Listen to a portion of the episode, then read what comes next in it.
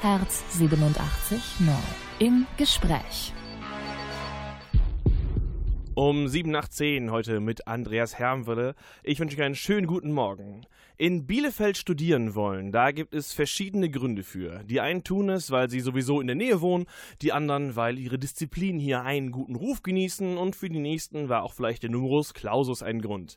Ich will in der kommenden Stunde hier darüber sprechen, was internationale Studierende hierher bringt und speziell, wie es ist, in Bielefeld zu promovieren. Darüber spreche ich mit Edvaldo Mueta, der an der Universität hier Soziologie studiert und darin promoviert. Er kommt aus Brasilien und damit das mit dem Miteinander sprechen klappt, I'm going to switch into English now. So, uh, hi Edvaldo and nice to have you here.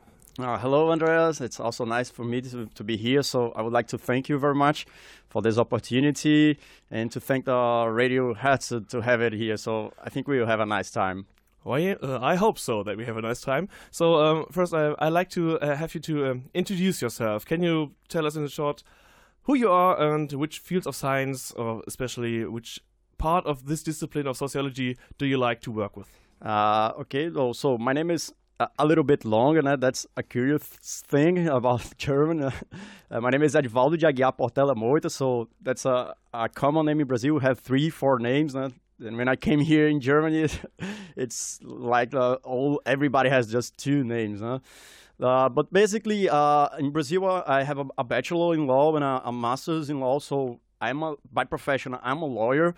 And in 2016, I started also my PhD in law and uh, as deeper I was going uh, with my research, then I started to move to sociology. Uh, so right now uh, I'm doing also my PhD here uh, in Germany in sociology, and then uh, if I could name a field of research, I would say that I'm researching sociology of law. so that's more or less where I, am into right now. But you make an interesting point. So you have already a degree in law. You would be able to work as a lawyer in Brazil, would you? Yeah. yeah. In the case is, I'm still a lawyer, so I'm still working somehow. No? Uh, back in Brazil, in order to begin my PhD in law, uh, well, that was a, a, really huge sacrifice because I used to to teach some classes in a faculty of law and I had also my office, my law office, which was uh, somehow quite quite big, no? so to say. it, it, took me a lot of work to get it to get it done. But then I, I just gave up my law office to start my PhD there. But anyway, there is a, a big problem in Brazil. When take some cases, they last really long. So uh, although I'm, I'm not getting new cases right now, I'm still working with a lot of them that I, I had before, like and I had cases. I have cases. They began with me since like five years ago, and then there's still work. Some are, are finishing already, but uh, I would say that yes, I, am still a lawyer. Then I, I, have to to make it compatible with my academic studies. Um, do you can compare this to, to German law? I know that here are cases too which can last for five years, but it's depend on the case. Like if you uh, um, have a case of murder, that can go for five years. What are your examples for? Is it normal for like mm. have a, getting a parking ticket and, and no, you, you touched in a, in a really good, in an interesting point. I'm, I'm quite familiar with German law. Uh, we have many things in common, I would say, especially in constitutional law, which is my my area of expertise. But when I, I say to you that we have cases that last five years, I'm just talking about really simple cases in Brazil. And if you have complex cases, such as I also have some of them, but they can last 10, 15 years long. And then the problem is, even those simple cases, they, they can really last a long time, like three, four, five years. And then uh, when you come to Germany, and if you go, for instance, to the Constitutional Court, they just receive some cases per year. And in Brazil, if I just give you one data, you, you might be really uh, surprised by. Uh, you know, they receive more or less 11,000 per month. The yeah, so you can imagine we have 11 chief justice uh, and 11,000 per month, and I would say more or less that's a median. Then you can imagine uh, how much work uh, the Constitutional Court has, and and also the regular degree. So yes, it's a, a, a lot of work. No? Uh, so my idea now is um, you go for sociology because it's uh, annoying to work as a lawyer in Brazil, and you said, ah, I like to go for something else, and now it's, it's sociology. Uh, no, somehow what I I talked here is, is connected. No? Uh, because when you you see how law works in a country such as Brazil, the I would say that one of the biggest problems is when you go to theory of law, when you go to study legal hermeneutics or legal argumentation and so on, legal philosophy, then most of those texts they come from Germany, they come from US, they come from France, in which the legal system is completely different. So when you deal with a system that has such amount of cases, so, so how can you address them? So mass cases and then that's why I started to move to sociology because you need to see the legal system as it works, not in, in normative grounds, and that, that's uh, how it, it, explains the, this move. So I, I, was used to to study legal philosophy, legal theory, uh, and then but you cannot find any answers for this uh, specific functioning of the legal system uh, in, in, such as in Brazil.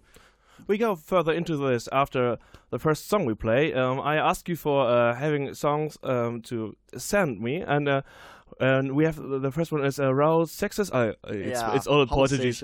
You can you, you, can say it. You, you see it on the screen on the left, and then you have uh, Metamorphose Ambulante. Metamorphose Ambulante. Yeah. yeah. Can you tell me what, what's this song about? well, uh, Raul Seixas, he is one of the most famous singers in Brazil, and uh, he actually was really active during the Brazilian dictatorship. And this song in particular, it was quite important to me because it says that a metamorphosis, there's a Latin word, ambulant, it means moving. So you can change, and it shows how you can change every time you want.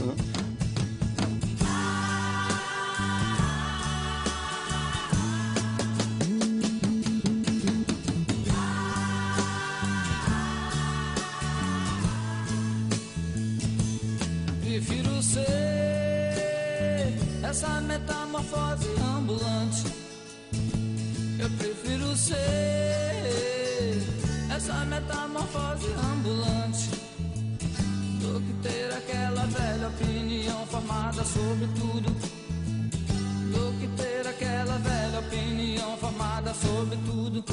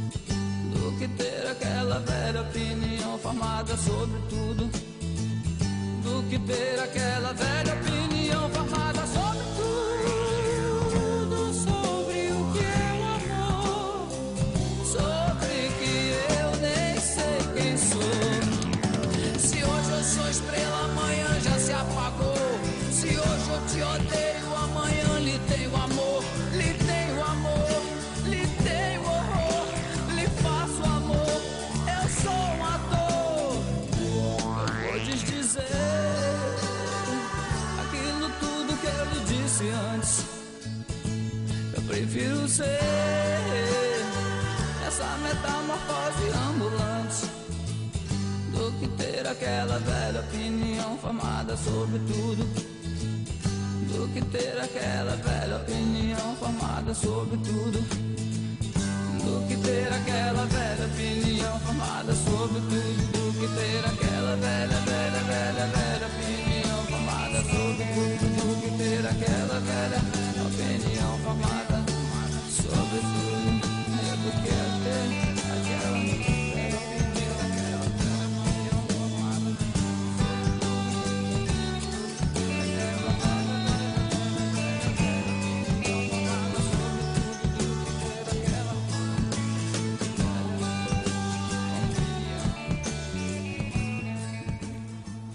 Raul Seixas on Hertz 87.9. I'm here with Edvaldo Moita from Brazil, and we speak about, uh, most of all, his research as a doctoral researcher, but also about his music. And I had to interrupt you to so we can hear this song. Um, okay. Can you tell me uh, what is it about? I think of it's about butterflies. That's my because metamorphose. But yeah, you know, it could be a good metaphor no, to explain it. Uh, but more or less it's it's it's a music in which the the singer speaks about uh, how we can change our opinion. So uh, this music was particularly important to me during you know a time in my life when i was a teenager and i was really boring and really stubborn teenager.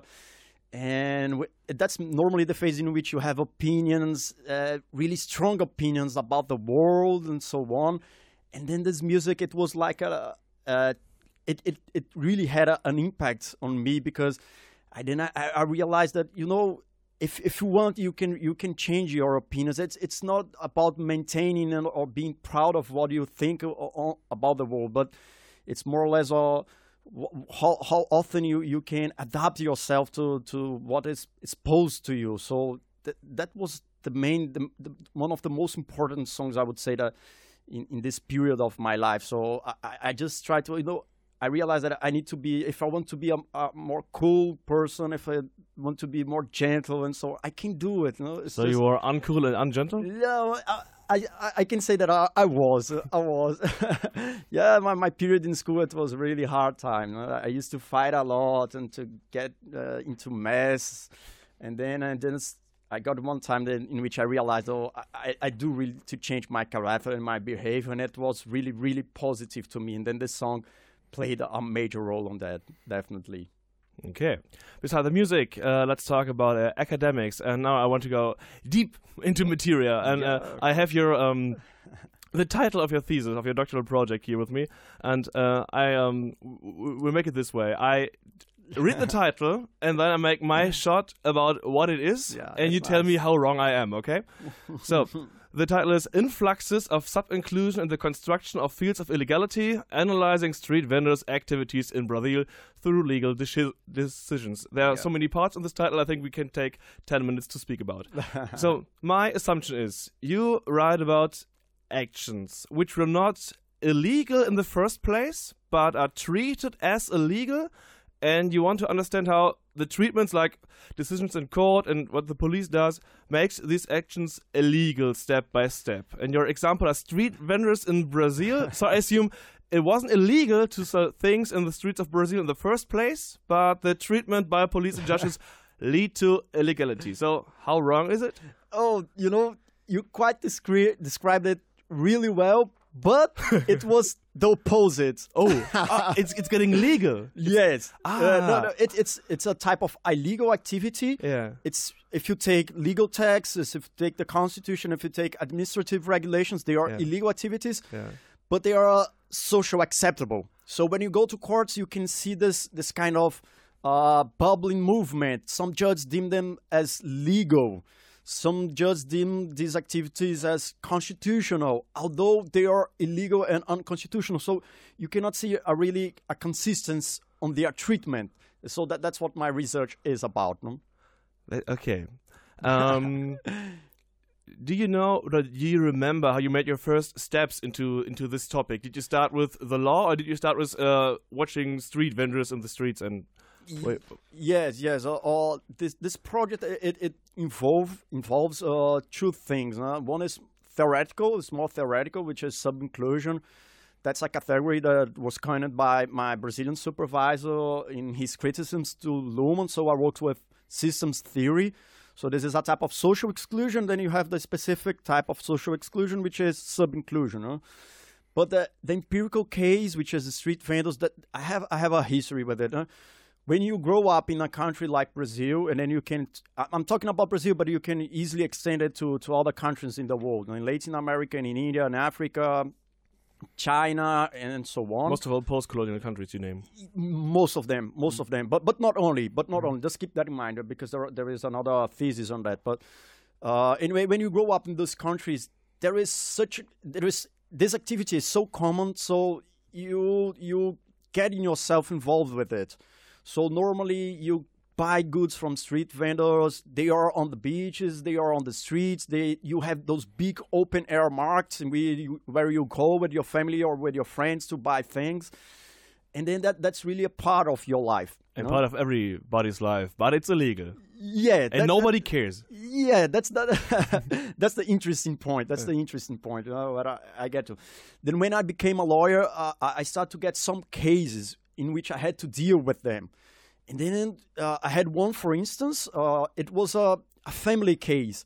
Uh, they want to uh, It was a divorce between a, a man and a woman, and they want to to get a divorce into court. And then one of the the the phases of this case is to you know share the patrimony the real property the goods that they had and they were actually rich but the problem is the whole patrimony most of it was completely untraceable. They didn't have receipts. Uh, the house their homes they were in the name of third persons. Their cars were in the name of banks. So it was really difficult to trace the the goods. So and then I, I just started to to get myself in a really huge trouble. So how can we share those goods if by Nobody the law's eyes they do not belong them they do not belong them for uh, so you cannot have a property on the street. And they have uh, and they had this store on the street and it was really expensive store. You know if you want to buy this store you could buy it but it, it, it costed thousands and thousands of reais which is the actual currency there. But through the legal's eyes that property does not exist You weren't able to deal with it because yeah, it wasn't allowed to exist. yeah, and then I, then I, that's when I, I I got into the situation in which you have such a common phenomenon in Brazil, socially acceptable, but when it comes to courts, when it comes to legal decisions, it's really difficult to deal with them. And then that's where came the, the theoretical framework. When I work with sub-inclusion, then that's the category uh, developed by my, my Brazilian supervisor. And, and according to him, the, the main problem is when you go to the periphery of the legal system in a world society, you have two different types of relationships. And one of them is uh, regarding the sub-included people. For them, the legal system does not work in its positive apparatuses and in its positive benefits. So they normally they cannot get what what the legal system can offer you as protection, as rights, as guarantees, but rather they can easily appeal to the legal system just to its negative apparatuses. They only have duties, no no rights. Yes, then Yeah. you got it. You got it. Yes. They, but when it comes to criminal lawsuits, when it comes to taxes, lawsuits, administrative regulations, they can be really easily traceable. Now, Yeah. We, we, we make this uh, even deeper after uh, the next song. Um, would you like to, to name it? It's a rapper with Mina Alma? Minha Alma. Mia Alma. Okay, what is it about? Oh, that that's a really strong song. Uh, it's more or less like rap is a, an important uh, band there in Brazil, and it talks about how uh, the security in Brazil and the violence, and it shows another perspective. In in uh, the perspective of the people that are getting rich, but in order to be safe and protected, they raise big walls, they raise iron bars in their walls, and then he asks, "So who are the prisoners?" A minha alma tá armada e apontada para a cara do seco. Os pais sem voz, pais sem voz, não é paz, é medo, medo, medo, medo, medo, medo. Às vezes eu falo com a qual a paz que eu não quero conservar pra tentar ser feliz. Às vezes eu falo com a vida, às vezes é ela quem diz qual a paz que eu não quero conservar pra tentar ser feliz.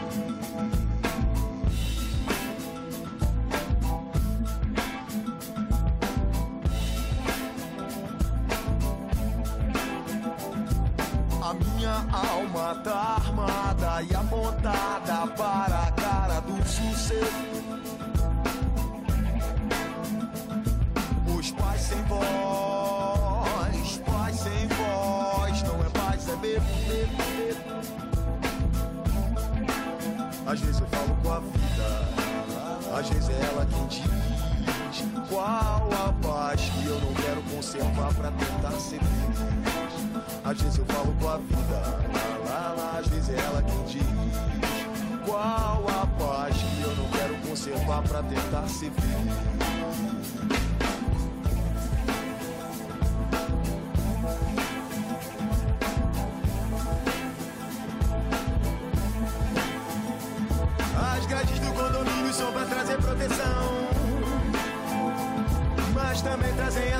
Você que tá nessa prisão. Me abrace e me dê um beijo. Faça um filho comigo, mas não me deixe sentar na poltrona no dia de domingo. Procurando novas drogas de aluguel nesse vídeo coagido. É pela paz que eu não quero seguir admitindo.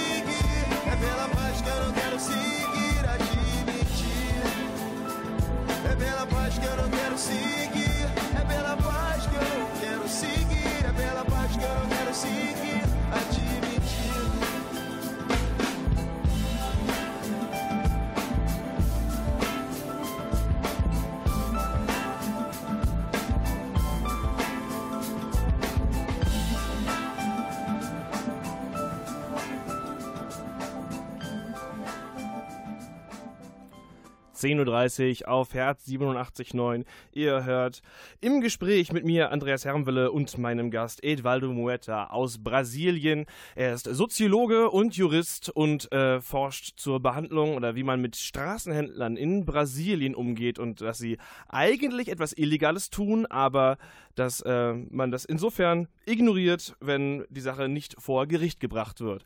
And, um, I want to go on one term in your title, which is important, I think, to understand. Uh, I want to talk about sub inclusion again because this is a, a word you, you do not use in your usual life. And if we want to talk about uh, to understand your work, I think this is important. Um, so sub inclusion is like, I think it's the part we had uh, before the song. It's like it's have all the duties but have no rights. Is it? Yes, perfect. Now, you, you were right on this assertion.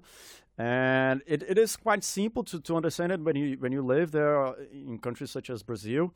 But the theoretical part of it is quite interesting. So you may ask yourself, uh, how did this word come from? Uh, How did it appeared? uh? And then uh, the first time it was used by, by my supervisor in his uh, PhD that he did here in Germany. And he was under the supervision of Niklas Luhmann, uh, which was the, yeah, the, the big sociologist. So, so you, so you are a pupil of somebody who was a pupil of Niklas Luhmann. Yeah, Ah. that- that- I need that- to touch you later. Nah, no. I don't know if you want to get good luck or bad luck by Yeah, doing I that. like- I um I'm pretty much into Niklas Luhmann's theory. I yeah, like it no, that's much. nice. Yeah. That's nice. So we would like because Yeah. uh, his PhD thesis just sets up a new phase in, in Luhmann's work. Now you can you can clearly see this in, in Das Recht der Gesellschaft, ne? Law of Society, uh, uh, and and that's quite. I I think that we can summarize the whole idea by what Luhmann talks about in this book because he talks about law system, the legal system, law as an autopoietic system, and he describes what is an autopoietic system, the whole book. But by the end, in the last chapter, then you can see the last quotation. He quotes uh, my supervisor's thesis there, and he Marcelo says, Neves. We, yeah, Marcelo Neves. yeah. Yes, that's him. And then Luhmann says, okay, but the problem is when we take into consideration cases such as Brazil, maybe when we talk about an autopoietic legal system, that is just an, an European anomaly. But We just have to make clear what autopoietic is because uh, not Ah, yeah, autopoietic is, is sociology. It's like a, it's um, basically it's uh, uh, answering only itself and nothing but itself. Uh, Yeah. So like um, you you can give something into the system of law, but it will speak about it in its own uh, language. Yeah, yeah, you're right. No, it, it, it's just that the, the system works in a consistent way. Yeah. It answers to its code. It has its own function, and it, it works as its function uh, is prescribed. And but then the, the, the concept of sub-inclusion it appears when we look at the legal system in Brazil, and then you cannot see in an autopoietic system because the system is not consistent. It does not answer to its code. It does not answer to its legislation.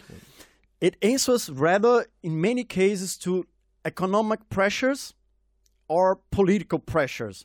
So that makes things like, you know, if you are, if you had uh, good connections, good networks, and if you have a high social status, then you can profit of the legal system. But if you don't, You describe corruption. yeah, yes, corruption is in, inside this, this this framework, and then uh, subclusion comes into this criticism, and then it says that the legal system, when it works in the such countries, then you have two types of people: the super included people, the over included people, which are the people that they only benefit from the legal system. They they have rights. They have their security uh, guarded by the legal system Oh, they have money to buy better lawyers. or not only lawyers, but also buy legal decisions, All right. Okay. by legal cases. And then you can see it quite often in Brazil. Uh, and then at the other side, uh, on the other hand, you have the sub-included people, which is quite the opposite. There are people that uh, they ca- cannot profit of the legal system, but they are included in the legal system, but just to this negative performances.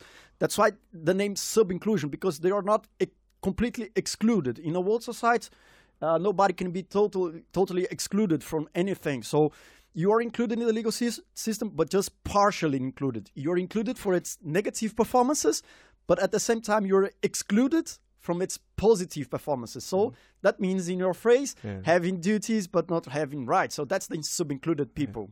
I like y- you sound quite confident about your work and you're you're really into it. I uh, um I kind of admire it because if you have to write and write and write, I think that's that's what a P- making a PhD in sociology is. You have to read and you write, and doesn't it get it annoying uh, over the time? So you have I, I don't know what what's the uh, proper length of a PhD work? How much? Yeah, no, you're right. You're right. It, it, it gets sometimes. Uh, I started with this project. I, well, I'm dealing with it more or less like since three, four years. And you're right. Now, sometimes we, we get so into the, the, the subject that it, it becomes uh, every time I read about it, then I, I get confused sometimes.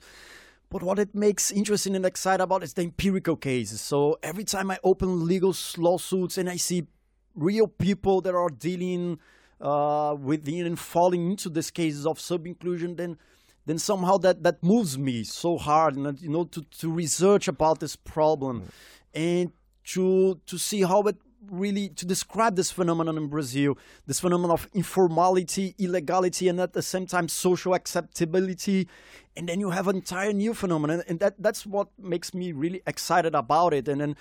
And then uh, when I see that I can really give a, a nice contribution, not only in a theoretical perspective, but also regarding an empirical case, I, I do really get uh, excited, and I, I'm always I always bring this energy to, to my work. Now. So every time I talk about it, you can see, yeah, I talk with I talk with uh, uh, passion, uh, so to say. So, um, did you find via your working process something uh, new, something you discovered, you uh, had to write about, you found surprising, what you didn't expect in the first place? Well, yes, yes. No, it's, there are there are some. The- I, ha- I had kind of some surprises uh, d- during my research, you know, such as the first time I, I, I tried to summarize the uh, cases, I, just started to, to, to pick up all the cases in which you can see the word street vendor in Brazil. And then there was really amazing things such as if you take in Brazil we have a really strict labor legislation. And so to work you need to, to have it formalized in such a way that you have a you know we call carteira de trabalho. It is a like your ID but for professional purposes. Arbeitsbescheinigung it would be in German. Yeah, that would be more or less, more or less, you know. But the problem is then you think, oh, this informality, this is a huge phenomenon. Yeah. Uh, so in uh, in Latin America, in, in a quite uh, a quite old one, in Latin America during the 80s, for instance, out of 100 jobs, 80 were informal jobs. And then you may ask, okay, so there are a lot of labor conflicts with this. And then once I was researching the Superior Court for Labor Rights in Brazil, and you see they have thousands, hundreds of thousands of cases, and then there there were just three about street vendors. And then we're like, how is it possible? Because that's a really huge phenomenon. And how do you have only three? Did you find a solution? Did you find an answer? Oh no, not at all, because it was a really uh, uh, impactful information. You know, Yeah. it's it's so it's hard even to think how how is it possible, no? Uh, not having access to to labor courts in such an extent, and and that's one of one, one big surprise that that I had. Edvaldo Moita, sociologist from Brazil, tells us how he found his topic for a doctoral project. Um, our next topic will be how you came here to Bielefeld, um, but first we listen to one more song you brought to us. It's Legião Urbana with Eduardo de Monica. Yeah, Legião Urbana. Yeah, Was this? no, that's difficult. That's Yeah. difficult for for German ones. They yeah. cannot pronounce this. Huh? Uh, no. uh, why do you like this group? Yeah, no, it's not only about me. We are talking about, I think, one of the most important pop or popular music groups from the 90s in Brazil that marked in whole Brazil uh, a phase of our life, which was the 90s. So Legião Urbana uh, uh, played this role that, and this song, particularly speaking, it's about a, a, a case between a, a, two young people, Eduardo and Monica. Right? They are two guys, and then and it's he talks their whole life, how they meet themselves, you know, how they, you know, by then they had their children, and it's more or less facing the same challenge that we all face.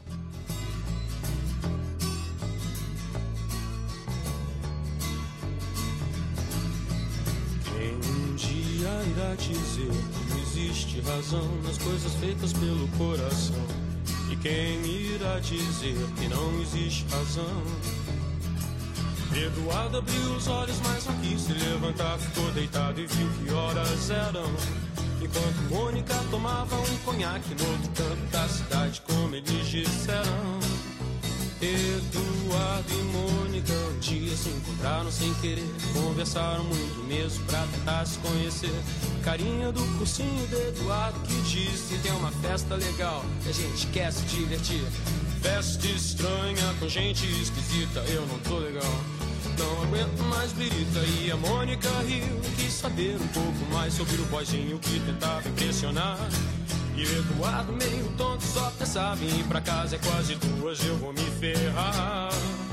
Eduardo e Mônica trocaram telefone. Depois telefonaram e decidiram se encontrar. O Eduardo sugeriu uma lanchonete Mas a Mônica queria ver o filme do Godard se encontraram então no parque da cidade A Mônica de moto e o Eduardo de camelo o Eduardo achou estranho e melhor não comentar, mas a menina tinha tinta no cabelo. Eduardo e Mônica era nada parecido. Ela era de Leão e ele tinha 16. Ela fazia medicina e falava alemão, e ele ainda nas aulinhas de inglês. Ela gostava do Bandeira e do Bauhaus, Van Gogh, dos Mutantes, de Caetano e de Rambo. E o Eduardo gostava de novela e jogava futebol de botão com seu avô. Ela falava coisas sobre o Planalto Central, também magia e meditação. E o Eduardo ainda tava no esquema: escola, cinema, clube e televisão. E mesmo com tudo diferente, veio medo, de repente, uma vontade de se ver. E os dois se encontravam todo dia e a vontade crescia como tinha de ser. Eduardo e Mônica fizeram natação, fotografia, teatro, artesanato e foram viajar. A Mônica explicava para Eduardo coisas sobre o céu, a terra, a água e o ar. Ele aprendeu a beber, deixou o cabelo crescer e decidiu trabalhar. E ela se formou no mesmo mês que ele passou no vestibular. E os dois comemoraram juntos e também brigaram juntos muitas vezes depois. E todo mundo diz que ele completa ela e vice-versa, e nem feijão com arroz. Construíram uma casa uns dois anos atrás, mais ou menos quando os gêmeos vieram. Batalharam grana, seguraram legal a barra mais pesada que tiveram. Eduardo e Mônica voltaram pra Brasília e a nossa amizade dá saudade no verão. Só que nessas férias não vão viajar, porque o filhinho do Eduardo tá de recuperação.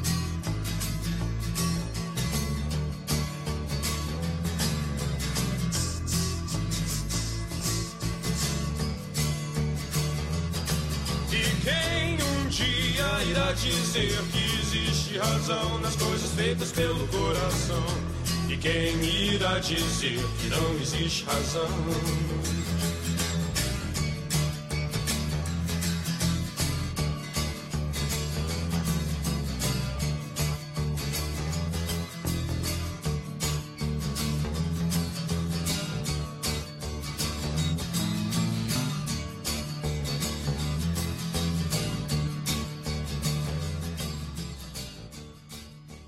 Wie Straßenhändler in Brasilien damit ja, kämpfen oder arbeiten müssen, dass sie irgendwo auf der Schwelle zwischen legal und illegal stehen. Das ist das Thema der Doktorarbeit meines Gastes, Edvaldo Muetta, der hier an der Uni Bielefeld an der BGHS promoviert.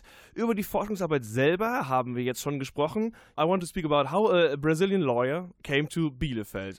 Because I wonder why Bielefeld, since um, we have not the reputation to be a, a very exciting city. Yeah, no, no.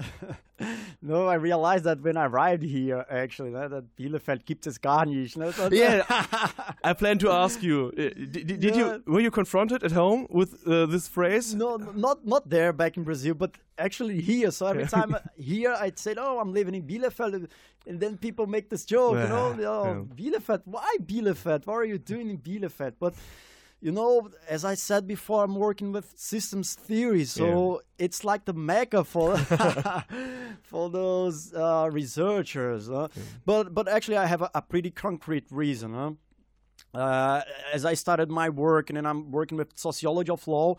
And as I told you, I have a the theoretical background and an empirical background. And then my Brazilian supervisor, he has a really good work in in a theoretical level, but then I feel I felt the need to develop it in a in empirical level. So I need to find somebody that could help me to bring this theoretical contributions to an empirical ground. So I needed to work with uh, empirical research in systems theory. And then there was one professor that is quite famous about it, which is Professor Alfons Bora. And coincidentally, he is the professor of sociology of law here in Bielefeld. So Which fits very well for you. it fits perfectly well. So th- th- that's how I came to Bielefeld. He uh, he didn't have any work with uh, with legal cases such as I did in in, in sub inclusion, but he worked with uh, social in- exclusion, inclusion and exclusion systems theory, and he had many works applying this theoretical background in administrative regulations. Then I thought to myself, okay, this his empirical work is really good. Maybe I can apply it to my specific purpose, and that's how I imagined, Uh, you know, coming to Bielefeld would be really amazing. And Yeah. I have a curious a curiosity here, if if I may. of course. No, the problem is back in Brazil, we have some scholarships to, to come abroad. So my, my my objective was just to come here for one semester and, and enjoy this this stay here. But then I was in the first year of my PhD in law there. When was it? Uh, it was in 2016, and you know Brazil. It's regarding academic research. It's not the most richest country, so to say, and we had just one scholarship, but 13 doctorals applied for it, and I was in the first year. Uh, then my project was really well graded, but then they said, okay, people that are in the first year, they shall not apply for it. So they exclude me. And I said, oh my God, that was a, a big chance. And then coincidentally, in the same week, they opened positions in the doctoral doctoral positions here in, in Bielefeld. And my, my supervisor, I talked to him, my Brazilian supervisor said, oh, that would be nice if you could apply for it. And I told him, oh, okay, but that would mean I would go for an uh, entire new PhD there. If you are okay with that, I totally support you. So I just came to and I applied for this doctoral position. There were six positions, and I got one of them. So it was not my first plan to, to do an entire new PhD, but I, I just got the position, and, and now I, I am here. So you're, you're here uh, residence like uh, for uh, April 2017. Yeah. And um, can you explain to me uh, how did uh, did you have any experience with uh, living and studying in uh, here? Like, did something happen to you, or did you experience something what uh, where you were surprised of because you hadn't happened to you in Brazil? Yeah, there are a lot of things actually. Huh? It's not actually my first time here in Germany. When I was in school, uh, in my my bachelor, uh, I, I got a scholarship from the AAD uh, to come here for a, a, a Winterkurs, and then I studied in Freiburg. But that was only one month and a half. So I, I had a, a first experience, and then I had a, a, a previous idea of how is it to live in Germany. But then when I come here, in fact, Oh, I, I- I got surprised by, by many things, by many things such as use, costumes, names. There in Freiburg, I, I really had an international experience. So Yeah. most of the time I was talking in, in English, although I, It's like Erasmus. You go in another country to speak English, but it's no, matter wh- which country it is. is it? yeah, that it yeah. depends on. Huh? You're right. And then, but when I arrived in Bielefeld, the, then there was some things like really difficult to handle, such as my name was really big to fill to, to fit in the forms.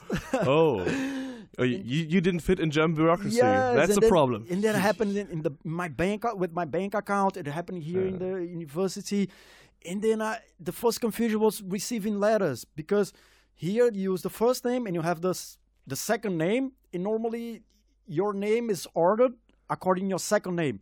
But if you see my name, it's de Aguiar Portela Moita. So the people don't know which is your last name. yeah, so it happened in, in a place they started just with Aguiar, which started with an A. Yeah. And in other places, they start with de Aguiar, which starts with a D. And in other places, they start just with the last one, Moita, with that M. So it was really confusing in the beginning because they, they couldn't find me in my in my home. uh, so th- normally the, the I had many letters coming back because people couldn't find me even in my office.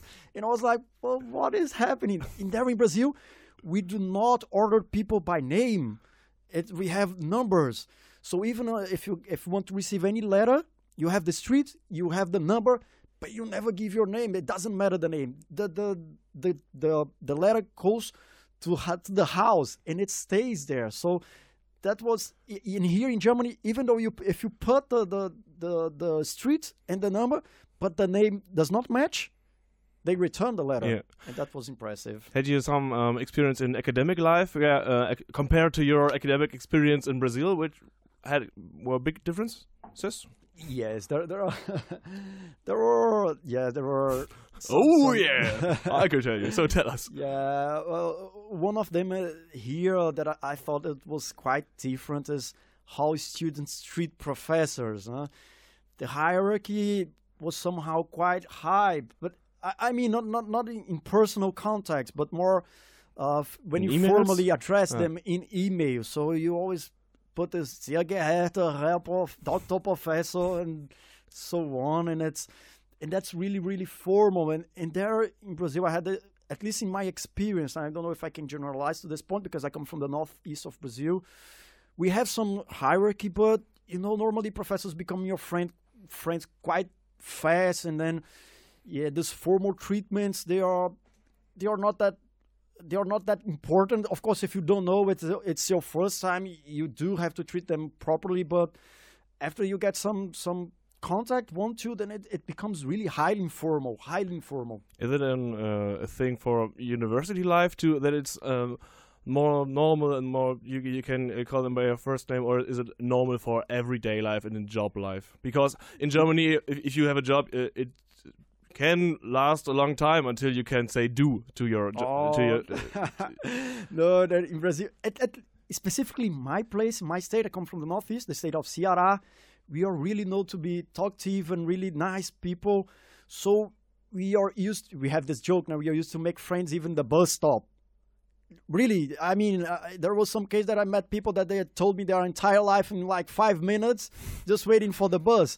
So It can happen to you to you here too, but not in Bielefeld. It's more like Cologne. Oh Yeah. my god, Okay. I can imagine. But y- you get you get you get a friendship really really uh, Okay. really high. So for instance, with my Brazilian supervisor, in the first semester, I was already in his house. We were having dinner together, having lunch together, really fast and, and quick. So that was something really remarkable to me uh, regarding this this informal experience of academic life. Had you uh, wa- wa- was it a small university? Because I can imagine it's more like this close, and you get people uh, faster to know if it's a small university. But if you have more people for less professors, it could have.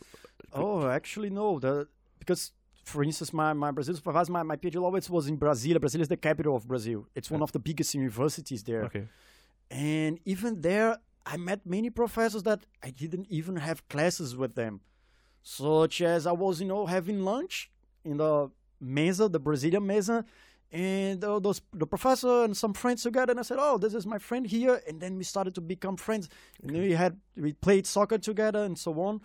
So in, in Brazil, it's a really big university. Okay. It, it's bigger than the, the, the, the University of Bielefeld. No, there are lots of them bigger, I imagine. Um, if somebody who listens now to us is thinking about going abroad and making a year in Brazilian for studying, uh, do you have something uh, in mind what they should be aware of? What's important if you come as a German student to Brazil? Oh yes, there is one thing really, really important. Uh, you know, the way Brazilians deal with time schedules is completely different. Completely different. I mean, you know, if you have a class starting at nine, here they have those uh, contemporary, then it Yeah. can start. But if not, they start precisely at nine. In Brazil, time is not most of the times. I'm not saying that it's good or bad. I'm just stating. uh, describe it, it's uh, good. They're fair. huh? We are not that strict with time. So if you have an appointment with a professor or with a student, they can set up for two o'clock and they can show up at two and thirty, and it's not that bad. You know, you can handle it. But in, in Germans, uh, most of the time, they are quite strict with the times. So there were there were situations here in which I was late like three minutes, and people said, "Oh, don't be late like this. It's really unpolite." And I said, "Oh, okay, it may be unpolite. Three minutes in Brazil would be, you know, until 15 minutes. That that means nothing. In 30 minutes, it would be oh, okay. You should get, you would be unpolite like one hour. So that that's a huge difference. And then you should be prepared to this to have events like 10 o'clock in the morning and they start at 11 and you should not complain about it because you know that's more or less like the culture that you can complain but that's more or less the It's very German to Oh, complain. yeah it's it's more uh, something really cultural there Okay. What about listening to more favorite songs of you? I won't try this. Can you tell us the next song? It's written uh, on the left side. ah okay from Vanessa Rangel Palpite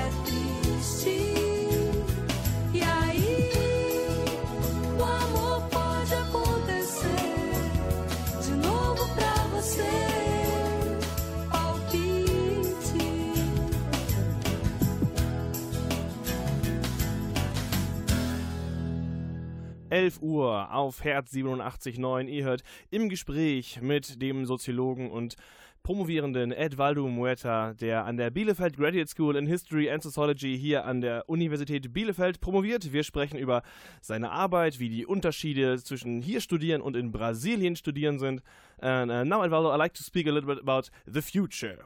Yeah. Ta-da. Uh, and um, Contingencies. huh? Yes, um, I um, since um, you had one year of work with your doctoral project now, and um, do you feel like you're on track and the process of writing and working is doing all right? Oh, that's that's a hard question. I'm sorry, but it, Yeah. it, it, no, no, no. I mean, you always have your plan, your projects, your Yeah. schedule, but to compl- to comply with it and to fulfill everything is quite difficult. But I would say, yeah, yes, I'm I'm quite I'm quite in track and. And I intend to do my field research in the next semester. So if I manage to finish my first chapter in this semester, I, I would stick to my plans. what will your field research be like? You, you go for court files about street vendors? Yeah, no, I, I'm still developing the methods, and uh, but I think I'm, I'm I'm going for some open air markets there in Brazil, and at least I will I will take some interviews. And there are two big open air market air markets that I want to go. One is in my city in Fortaleza, which is one of the biggest open air markets in the entire northeast region, and it's really nice because uh, you know, it's it is just in front of the mayor's house there. yeah, it's illegal activity and it's in front of the mayor of the mayor's house. Then you can you can have an idea. Yeah. Uh, and then I You can make a picture of it and put it as a uh, Yeah. d- uh, explanation for sub-inclusion in front of your work. Yes, but but I do have some pictures already. You know, it, it's quite interesting. But there is another interesting open air market that- which is in São Paulo, uh, the state of São Paulo, in the capital of São Paulo, and that's the. It's called Feirinha da Madrugada. It's like, you know, after midnight open air market, and it's the biggest open air market in Latin America. You know what is interesting about it? It starts at 1 a.m. and finishes at 6 a.m.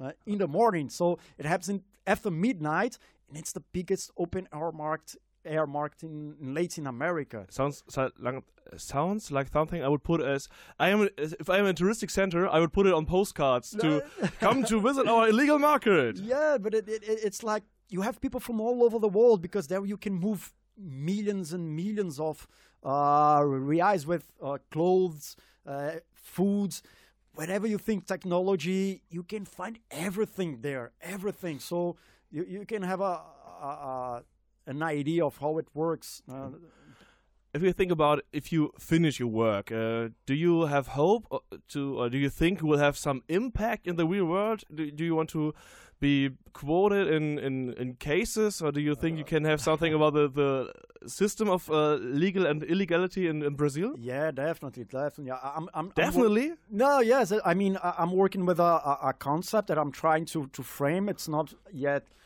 uh, fully framed, but it's the concept of uh, fields of illegality. Uh, that, that's what I, how I want to address those spaces in which you have illegality, but they are social acceptable. So I need still some some grounds to, to, to make this articulation, but uh, with this concept, I, I want to provide uh, a tool for lawyers to work with uh, when you have legal cases. It means when you are inside those those, those fields, we cannot talk about illegality in its strict sense. You know what I mean? But rather informality uh, or some sort of constitutionality that makes or grades illegality. So you have a illegality that is permissible. We call it Gewohnheitsrecht, I think, in Gewon- German. more or less, Gewohnheitsrecht. Uh, it's it's more or less like the common law. Now, common law that that that that's not the case actually because this word is it's quite technical one and it refers to the system of law that is risen in in more Germanic but also Anglo-Saxonic perspective. So you can see it in in in, in England, for instance.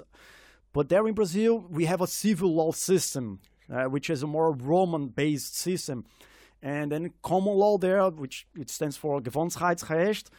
Uh, we could make some connection, connections, of course, but I w- I wouldn't say that it, it's quite the same phenomenon. Okay. So, if someone who listens is at the end of his master's and now is thinking about perhaps I want to do a doctorate too, want to do a PhD, uh, based on your experience, what would shape what what should they be aware of? What's your experience? What's important before starting the work? Ah, yes, that there is one tip that I that I would give. It's always the tip that I that I, I'm used to give when people ask me that. Huh?